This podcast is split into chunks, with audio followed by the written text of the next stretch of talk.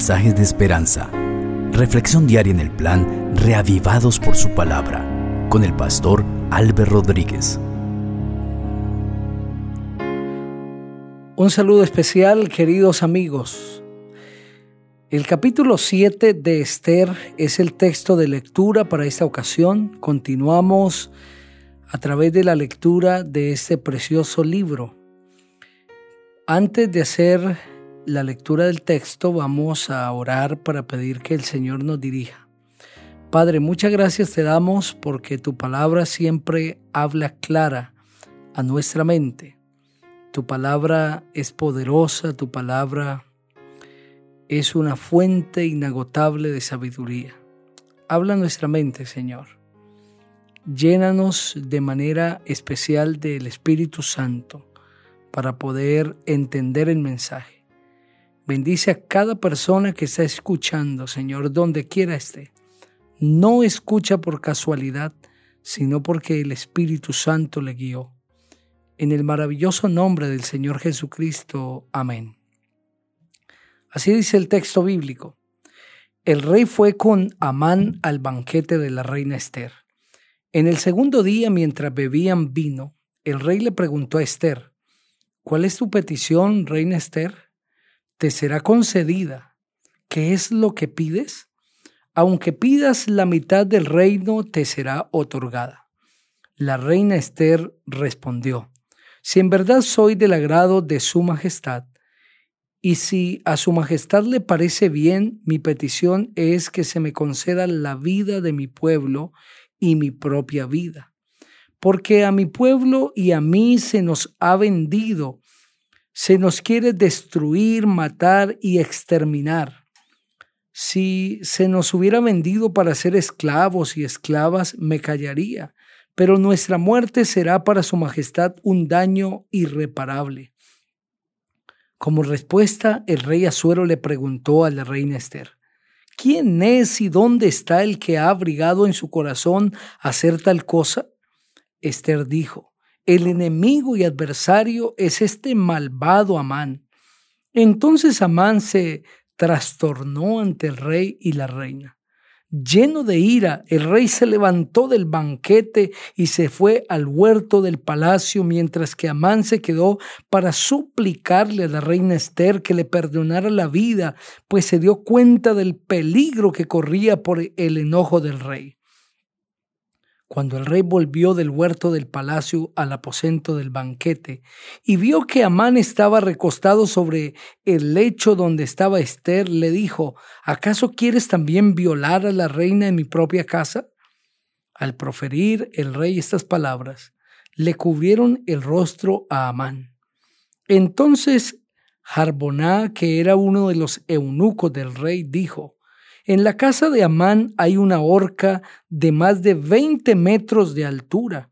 La mandó hacer Amán para colgar a Mardoqueo, que fue quien habló en favor del rey. Y el rey ordenó, cuelguen de ella a Amán. Y así Amán fue colgado en la horca que había mandado preparar para Mardoqueo. Con esto la ira del rey se calmó. Amén. Este capítulo presenta un desenlace a todo lo que se había venido tramando en contra de Mardoqueo. Sin embargo, el capítulo siguiente nos va a presentar un desenlace para todos los judíos. Mientras están en el banquete, siendo ya este el segundo día, como una invitación de la reina Esther al rey y Amán, el rey le hace una pregunta. ¿Cuál es tu petición, reina Esther? Te será concedida. ¿Qué es lo que pides? Aunque pidas la mitad del reino, te será otorgada. El rey sabía que todo esto que la reina había hecho obedecía a una necesidad de ella. Tenía que pedir algo, solo que estaba usando una estrategia. Por eso le pregunta, ¿cuál es tu petición, reina Esther? El rey del universo hoy te pregunta a ti, ¿cuál es tu petición, hija mía? ¿Cuál es tu petición, hijo mío? Dímelo, que lo que pidas te será concedido. Esa promesa el Señor Jesucristo ya la dejó en la Biblia, cuando en el libro de Mateo en el capítulo 7 dijo así, pidan y se les dará, busquen y encontrarán, llamen y se les abrirá porque todo aquel que pide recibe y el que busca encuentra y al que llaman se le abre. El Señor te está diciendo, ¿cuál es tu petición? ¿Cuál es tu pedido? Y puede ser que como en el caso de la reina Esther, a veces tratamos de disuadir, de ocultar nuestras propias necesidades, pero Dios sabe, tú que necesitas, solo que debes expresarle tu necesidad porque eso demostrará confianza en el Señor. No te guardes tus necesidades, tus pedidos al Señor.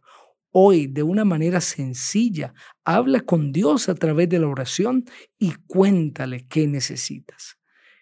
¿Por qué está pasando en este momento? ¿Qué es lo que está afectando tu vida? ¿Qué es lo que te preocupa? ¿Qué es lo que no te deja conciliar el sueño? Derrama tu alma delante del Señor y el Señor obrará en tu favor. La reina Esther le expuso al rey su pedido y el pedido suyo es concede la vida de mi pueblo y mi propia vida. La razón porque mi pueblo y a mí se nos ha vendido, se nos quiere destruir, matar y exterminar. ¿Quién era el que quería destruir, matar y exterminar?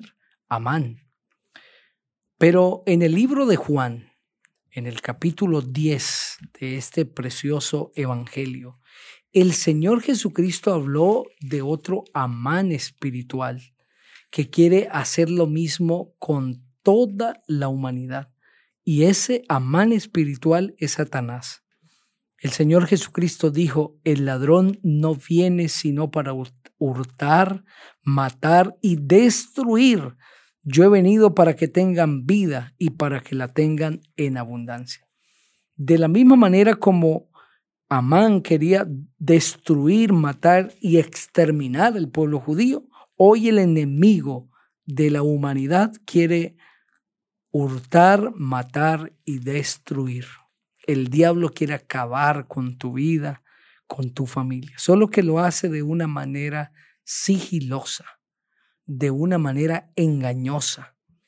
Pero el fin es el mismo, destruir, hurtar, quiere robarte la paz, la felicidad, el amor, quiere robarte el bienestar, quiere destruir, matar. Solamente el Señor Jesucristo te puede defender. Solamente en Cristo tu alma estará segura. Porque para Esther y para los judíos el enemigo y adversario era Amán. Pero para ti el enemigo y adversario es el mismo Satanás. Cuando el rey escucha lo que la reina Esther le está mencionando, toda esta declaración que al mismo tiempo era una acusación para Amán, se llena de ira, pues no coincide que el hombre de confianza esté haciendo tal cosa y que él mismo haya sido engañado para prestar el sello, su propio anillo, y que se emitiera un decreto en toda la nación y que los judíos en ese momento estuviesen en la sentencia de muerte, con la sentencia de muerte. Sin embargo, el versículo 7 dice, lleno de ira, el rey se levantó del banquete y se fue al huerto del palacio. El rey estaba lleno de ira, pero antes de actuar, se fue a pensar. Qué buen ejemplo de el rey Azuero. No debemos actuar impulsados por el enojo. Necesitamos pensar, reflexionar. Cuando te enojes, no actúes inmediatamente. Haz lo que hizo Azuero. Aléjate, vete sola o solo, habla con Dios y piensa, reflexiona y luego actúa.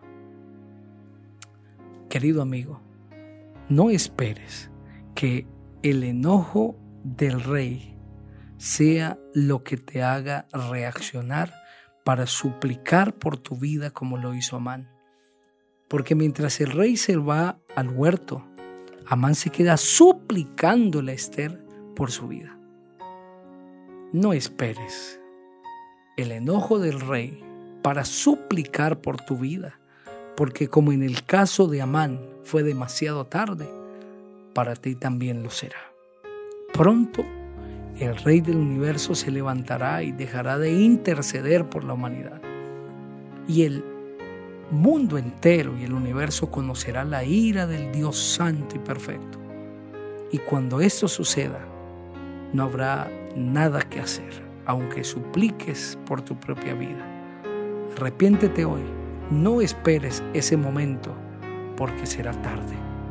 Ore conmigo. Padre, muchas gracias te damos porque tu palabra es preciosa y habla nuestro corazón. Donde quiera haya una persona escuchando ese mensaje, tócale Señor y que pueda reflexionar en Cristo Jesús. Amén. El Señor te bendiga